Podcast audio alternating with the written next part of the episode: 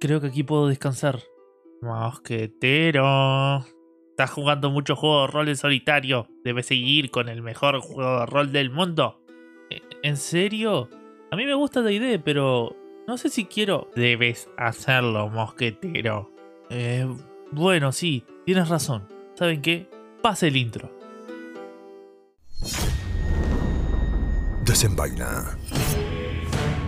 Defiéndete. Pero sobre todo, diviértete. Estás en Mosquetero Rolero, un podcast donde se hablan diversos temas sobre el maravilloso mundo de los juegos de rol.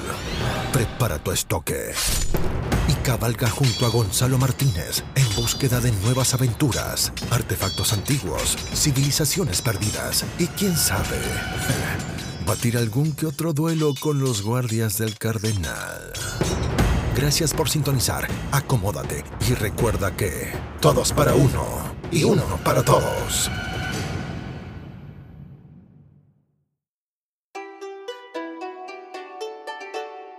Un gran saludo y perdón por la tardanza. Aquí volvemos con un nuevo episodio.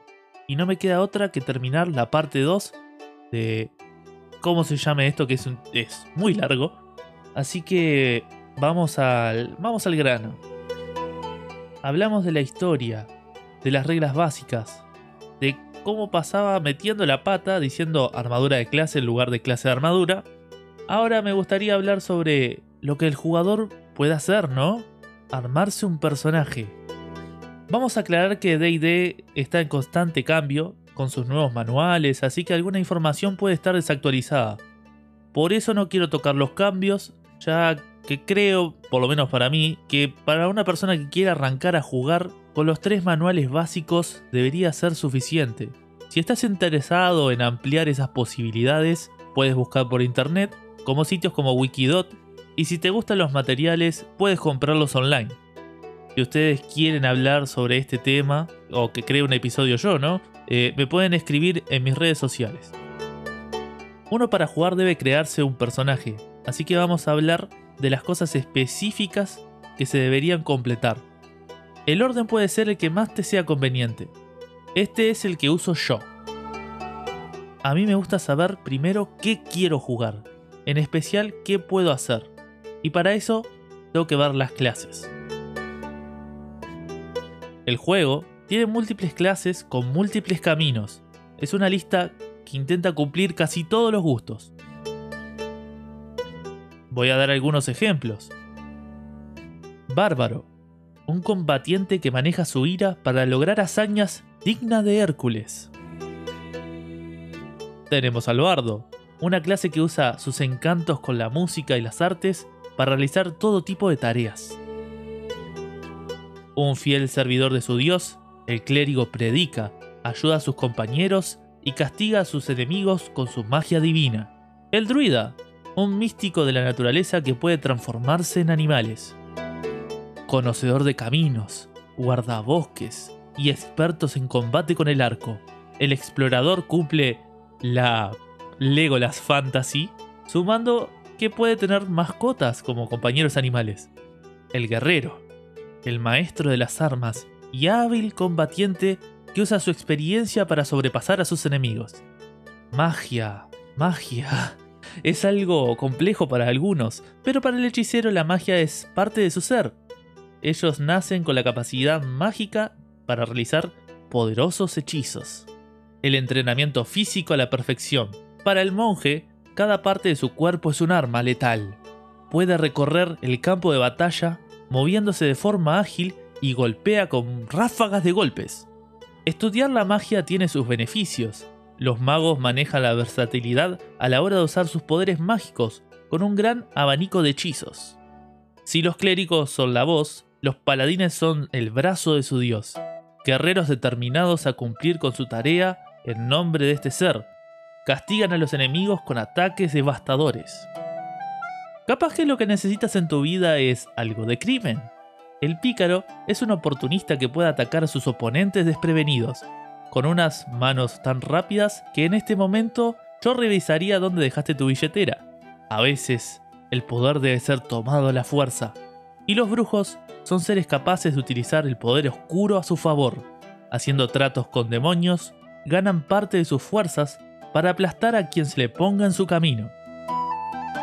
Eh, creo que le hice una buena introducción a cada, a cada una de ellas. Luego de ver las clases hay que pensar cuál atributo va mejor. Ojo, esto no es necesario. La gente te puede recomendar, pero recuerda que tú siempre tienes la última palabra de cómo armar tu personaje. Los atributos son 6 y se llaman Fuerza, que tan bueno eres en tareas que requieran tu físico. Destreza, qué tan ágil o preciso eres. Constitución, es todo lo que está relacionado a la salud y la resistencia de tu cuerpo. Intelecto, qué tanto conocimiento tienes y qué tan rápido eres al pensar. Sabiduría, qué tanta experiencia tienes y cómo puedes comprender tu entorno también se usa la resistencia mental. Carisma es la capacidad de tu personaje de interactuar socialmente. La gente dice que tener alto carisma es ser lindo, no tiene que ser necesario. Estos atributos hay que llenarlos, y hay diversas formas de hacerlo, tirando dados, compra de puntos o con números fijos. La mesa puede tener su propia regla para asignarlos. La que uso habitualmente es tirar 4 dados de 6 y quedarme con los 3 más altos, o la compra de puntos. Cuanto más alto el número, más alto su modificador, y ese número es el que nos va a importar. Cada 2 puntos de atributo sube el modificador. Si usas las formas tradicionales de creación, de seguro tu máximo stat podría llegar a ser un 16 o un 18. 16 sería más 3 y 18 sería más 4. Ya hablamos de esto, pero cuanto más alto sea el modificador, más chance de salvar las tiradas. Ahora puedes elegir dónde quieres colocar esos números que te tocaron. Vamos. Las clases también nos dan información extra, por ejemplo los puntos de vida con la cual vamos a arrancar, qué tipo de proficiencias tenemos, qué es, digamos, eh, en qué estás mejor capacitado, y el equipamiento con el cual comienza tu clase. A toda esta lista hay que sumarle las habilidades que nuestro personaje gana en, el nivel 1 o en el nivel que estés armando el personaje. Para eso, por suerte, existe una tabla la cual facilita este proceso. No tenés que estar mirando bueno, vas a tener que mirar después para ver qué detalle dice cada cosa, ¿no? Pero por lo menos la tabla te va a decir los nombres y las cosas que tenés que conseguir cuando subís de nivel.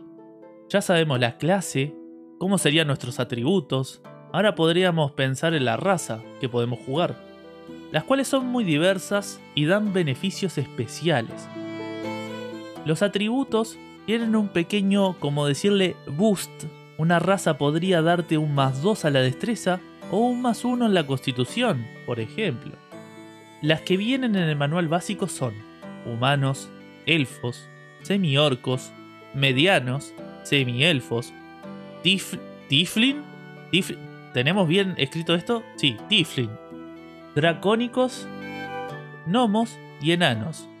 Las razas también tienen algunas cualidades especiales. Por ejemplo, qué tan lejos pueden ver durante la noche. O qué tan rápido se mueven por el campo de batalla. O alguna habilidad extra, por ejemplo, los, los pícaros, a decir, perdón, los hobbits tienen una habilidad que les da suerte. Cuando haces una tirada mala, la podés tirar de nuevo. Bien, ya sabes qué quieres jugar y qué razas o qué raza es la que más te gusta. Ahora falta la historia, y en DD tiene algo para ayudarte con esto. Estamos hablando de los trasfondos. Como dice el manual, cada historia tiene un comienzo, pero los trasfondos revelan de dónde viene tu personaje, cómo se transformó en un aventurero y cuál es tu lugar en el mundo. Bueno, los trasfondos a nivel tipo mecánico y cosas así te dan algunas proficiencias extras, alguna habilidad y también te dan equipamiento. Y si mal no recuerdo el oro también. Quieres ser un guerrero que antes estaba en el crimen, capaz que fue un héroe del pueblo, capaz que fue un arqueólogo, capaz que es un estudiador, capaz es un... no sé, ¿qué se te ocurre? Piénsalo, hay una lista y capaz puedes hablar con tu narrador para crear la propia. Así que, adelante. Bien, después deberías pensar una cosa importante como el nombre, la edad y esas cosas, la personalidad capaz que querés que tenga el personaje, pero creo que con eso estamos. Hagamos un repaso. Hay que elegir una clase, hay que elegir una raza, hay que elegir un trasfondo, asignarle atributos al personaje, después hacer la matemática posible, y creo que con eso tú podrías empezar ya una aventura. Obviamente precisas más jugadores capaz y un narrador, pero por lo menos tienes tu personaje hecho y listo para la acción. Me parece que hoy es un episodio relativamente corto, no sé por qué lo estiré tanto, ¿no? Que me demoré un par de meses en hacer esto, pero no se me ocurría muy bien cómo hacerlo, no sé por qué, pero no importa, debe ser otros, otros temas que tengo en la cabeza. Así que muchas gracias por escuchar, veo que mucha gente me está siguiendo en Instagram, me está siguiendo en Twitch, que ahora estoy haciendo partidas de rol en Twitch, no sé por qué se me ocurrió eso ahora, pero la verdad está yendo bien, estoy asistiendo a algunas entrevistas, así que creo que más adelante voy a hacer un episodio el cual no me va a demorar dos meses de publicar. eso espero. Así que muchas gracias por escucharme y recuerden que todos para uno y uno para todos. Chau, chau. Sobreviviste. Gracias por escuchar. Puedes encontrar más contenido de Mosquetero Rolero en redes sociales, en Instagram y Facebook. Simplemente encuéntranos como arroba mosquetero rolero. También puedes escuchar a Mosquetero Rolero a través de su canal de YouTube. Escríbenos, sugiere temas, juegos o lo que quieras. Nos escuchamos en el próximo capítulo de este podcast. Hasta la próxima.